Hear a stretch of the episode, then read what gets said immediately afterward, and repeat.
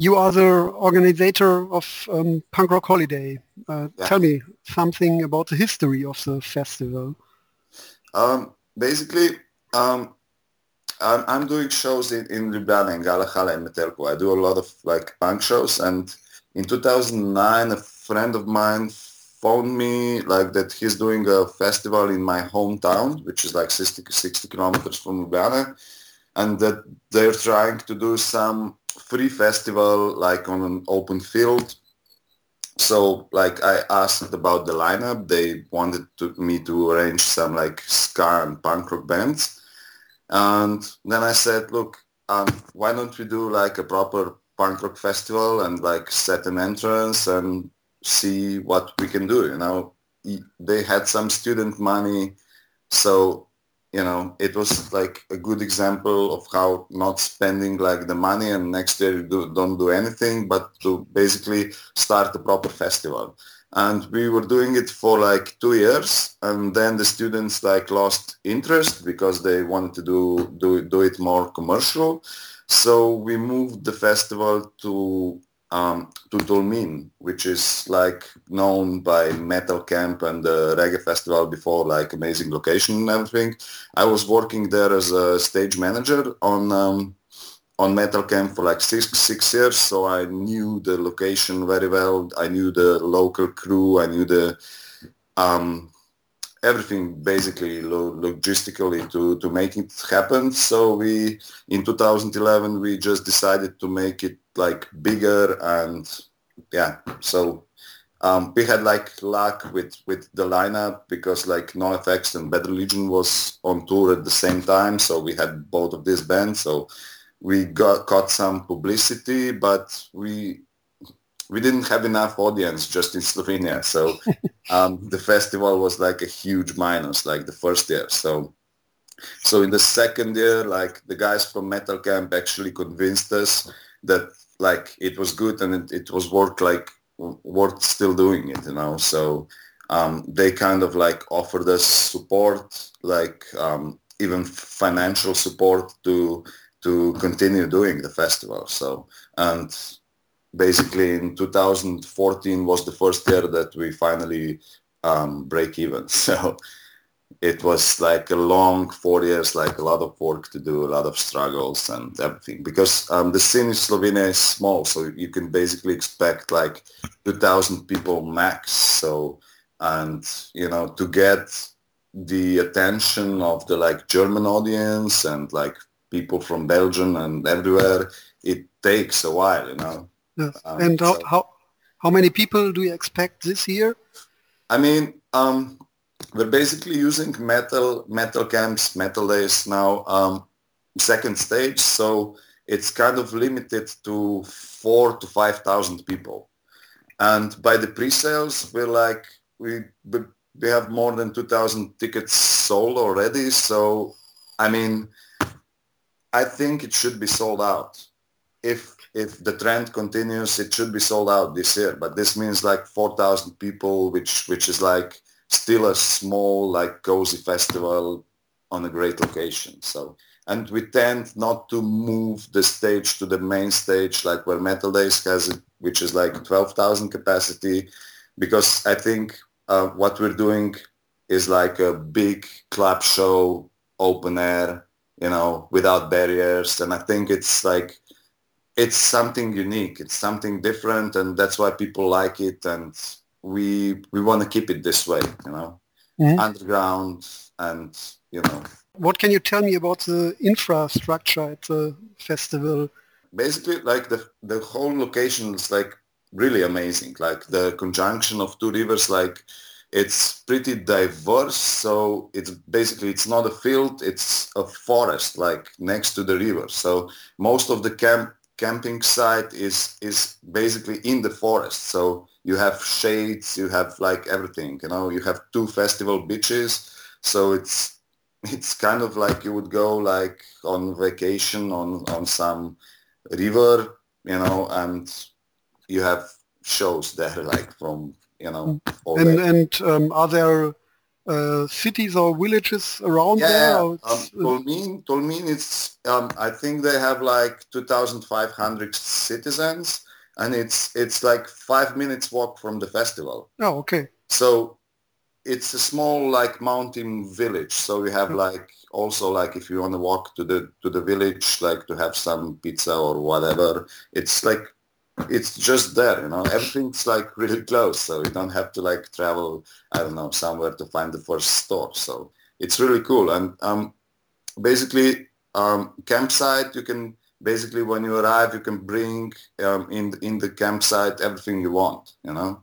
So it's like really an an, an open place and also for the bands that's like um, in the middle of the location there's an uh, abandoned hotel casino so there's like proper backstages with oh. you know showers and you know. Sounds sounds pretty yeah, good. I mean, it's an amazing location. So. And another important question is um, how much is the price for the beer? Um, it's three euros. Okay. And uh, is it is it allowed to to bring um, your own beer from the camping place to the festival area? No, no, no. no. That's the only limit. but um, in the campsite, we also have a like a small store, a brewery, when, when you, where you can get like a beer in a can for one euro. So oh, okay, but you're That's... not allowed to bring any beer to the festival. This year's lineup includes headliner like Beatsteaks, Less Than Jake, um, Flogging Molly, Flogging Molly. and I, I think there are bigger festivals where they could play, probably um, get more money what do you think? Why do they come to your festival nevertheless? I mean, I, I, I did like headliner shows with all these bands in Slovenia. And they pretty much know that, that the scene here is small and, uh, but there's like an amazing audience, you know? So, and we also, we're also doing it, the festival in the middle of the week, you know? Um, from Tuesday to Thursday. We have all the main acts we have from Tuesday to Thursday. So, you know, it's for them it's better to play a festival like this than to have some headliner show somewhere on Tuesday, you know. It's it's still a festival but it's you know, for them it works better to, to play a festival because, you know, everything works better for them. So oh, that, okay. that's basically the key for us to have it in the middle of the week. Because we, if you travel to to Tolmin from um, from Germany, you know, for four days, you it doesn't matter if it's Friday or, or Tuesday. Oh, yes. I mean, you're going on, on a holiday, so you're going for a full week, and and it's also I don't know. Mm, basically, we have mm, a really good connection with with bands you know because we do it like the whole festival is done like completely different. I mean i'm there i meet the band there it's not they're not like some numbers you know on them everything like rider blah blah blah. So it's more like a friendly connection between the bands and the organizers and the the you know the visitors and everything so. And okay. Beatsteaks played my club 300 capacity venue twice in 2007, 2008, and they like really liked it, and they always wanted to come back to Slovenia. And you know, this year we finally like caught them with their like day off in the middle of the tour, so they can actually afford and come here. Okay, many festivals become bigger each year. And what started as a small familiar festival ends up in a festival that sucks because it's too big, too commercial. And um, how does Punk Rock Holiday looks like in five years, maybe? Um, like I said before, pretty much the same. Mm-hmm. I mean, the, the location, um, like Metal Camp, um, it's limited to 12,000 people. So it's still a small festival. And even like Metal Camp looks like pretty awesome because because of this diversity of the of the you know of the location because mm-hmm. You, okay. You it's not a field. It's not like a mass of tents or anything. It still looks like it's a like a natural habitat. So, but we, like I said, if if we do this, we lose the like stage diving and everything. So we want to keep it like 4,000. And even the idea is one, once we see that it's going to be sold out, that we can actually have like seven or 8,000 people. Um, my idea is to keep it on this stage, 4,000 people and do it twice in a row. Okay. You know, so one festival finishes, like everybody goes home and the new crew arrives and new bands arrive and, you know. Pretty, pretty cool, yeah. I mean, it's, I, I never liked like um, big festivals. Never. I mean, I my club is like 350 capacity. First shows that I visited, like in the beginning of 90s, were in this club. I love this small scene and connection between bands and audience, and and also, like I said before, it's like a friendly, friendly like in environment between okay. the bands and the organizer and the and the and the audience. And once you make it like big, you lose all that connection. So mm. you know, and like bands like Beatsteaks in Slovenia, like Flogging Molly, you know, it's not like with this kind of lineup, it's gonna be like twenty thousand people. You know, that's for sure. You know, if you keep it underground, it can't like be like a twenty thousand people festival. Mm. Okay. I don't think so. So I, I think like, I mean, the lineup, even if there wasn't for Beatsteaks and Flogging Molly, fit was just like Less Than Jake and Anti-Flag and Beds Like This and Sick of It All. I mean, it's fine with me. It's fine with the audience, you know. I'm like, most of the, the, the audience like like the whole idea of a festival more than actual that they would be like suckers for headliners, you know. Mm. Of course, like some people like, oh, when you're going to bring like Offspring or something like that, you know, it's like it's never going to happen. You know, we're not like a major festival, so forget about it. So it's more like, you know, yeah, like club club atmosphere. Like that's what we're trying to do. You are running a, venue in Ljubljana. Yeah, Metelkova. And uh, what kind of venue is it? Is it more a more a pub or a um, club where it's um, disco at, in, in, in at the weekends or? It's an underground venue um, Metelkova, like the whole complex was squatted in 93. So it's like an ex-squat area with seven clubs. It kind of looks like a small Kreuzberg. So, you know, the clubs looks more the same as the clubs in, in the Kreuzberg area in Berlin. So it's mostly alternative. Even we have like, of course, like you have to make some money to support the shows during the weekend. So we do some like disco events on Friday, Fridays, but it's not like a disco with shitty music. It's like alternative stuff, you know. Mm-hmm. Okay. Um, so, yeah, but we mostly hope, host like um, punk bands, like uh, metal bands and stuff like that. So. Mm-hmm. And and um, does the venue and the festival bring you through the year, or do you have to uh, do a regular job? Well, like I said, like this, like 2014 was the first year that we actually broke even. So, oh, okay. The festival was a huge loss until now. So I do like a lot of jobs, like during the year, to to basically survive and keep the festival going because oh. there's also no sponsors. Yeah, we we like have a deal now with Monster and Budweiser but as you can see, these are not Slovenian companies. You know, mm. nobody would support a festival like Punk Rock Holiday um, from Slovenia, and also like the budgets from the foreign like sponsors are extremely low because Slovenia has like two million people, so nobody would invest in a market of just two million people because you can't. But there are a lot of people coming from everywhere. Yeah, so.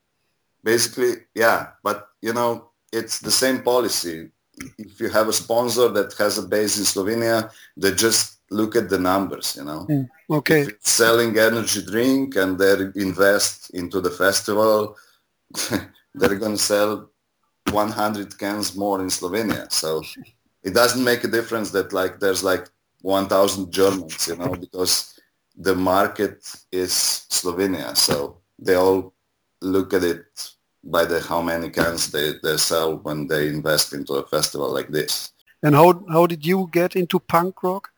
When I was a kid, like I was skateboarding, of course, and like then we were listening to hip hop like the really early early 90s or maybe end of the 80s when I was like in 10 years old and then then like we had some basically just punk rock just naturally came to us like in the beginning of the 90s so we all had like bands and you know play shows and stuff like that and and and, and like 93 94 like the scene the whole scene developed like the entire slovenia i think like punk rock music was basically mainstream then you know? Like all the shows like in every city that you would go like there was like punk rock shows happening everywhere so it was great so that's how i got involved into this like my first show i, I did when i was 17 in 95 um, and it was like a punk rock show in my hometown. And then in 97, I moved to Ljubljana and basically started working in, in, in Gala when I was studying in Ljubljana. And I just stayed here. So okay. that's more or less the history. and um, what would, would be your dream lineup? Um, tell me five bands, active or already history, uh, that you would like to see on stage and what song should they perform definitely? I really can't can't like say five bands. Like um, you know, it's different. Like this year, I'm pretty much focusing on on the European um, like bands like um, Forus, Adrenalized, and and stuff like that. You know, we have some pretty really amazing bands that can compete to the, the, the, modern like punk rock scene in, in the US. So the, the whole Friday, um, I'm doing no American bands, just European bands.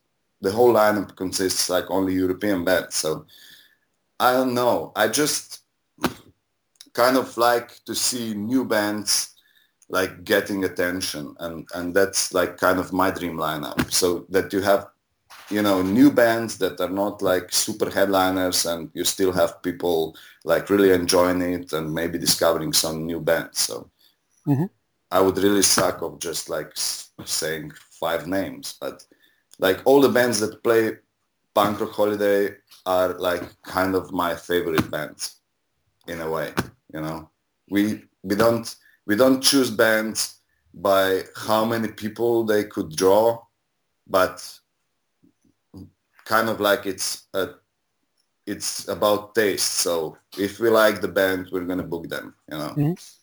Okay. It's not like if the agent or the manager tells us, oh, uh, but they sell like 3,000 capacities and blah, blah, blah. If we don't like it, we don't, don't book it. So, so it all goes like down, down to personal, basically taste. And I think we, we like discover a niche um, which is like not happening anywhere. You know, we don't book like metalcore bands or or anything like that. You know, we we book bands that we actually like, that we like them for like 20 years now, and I think like the scene was like pretty much dying already. So we said, okay, let's do a festival to to boost the scene back. You know. And is there something that you uh, want to tell the people? Yeah, like I said before, like we're trying to do like a completely different approach to, to making a festival. So it's not a festival like you probably know it. It's more like, like the name says, it's a punk rock holiday. So it's like a relaxed five days in beautiful nature with shows during the day and in the evening, like more like a club show, club type shows mm, are happening and it's an amazing vibe. You know, security is not really like like it's on all the other festivals. Like everything's so super relaxed. So the the atmosphere at the festival is really like I, I think it's like the headliner number one is the atmosphere. Very good. Thank you very much for your time. Thank you.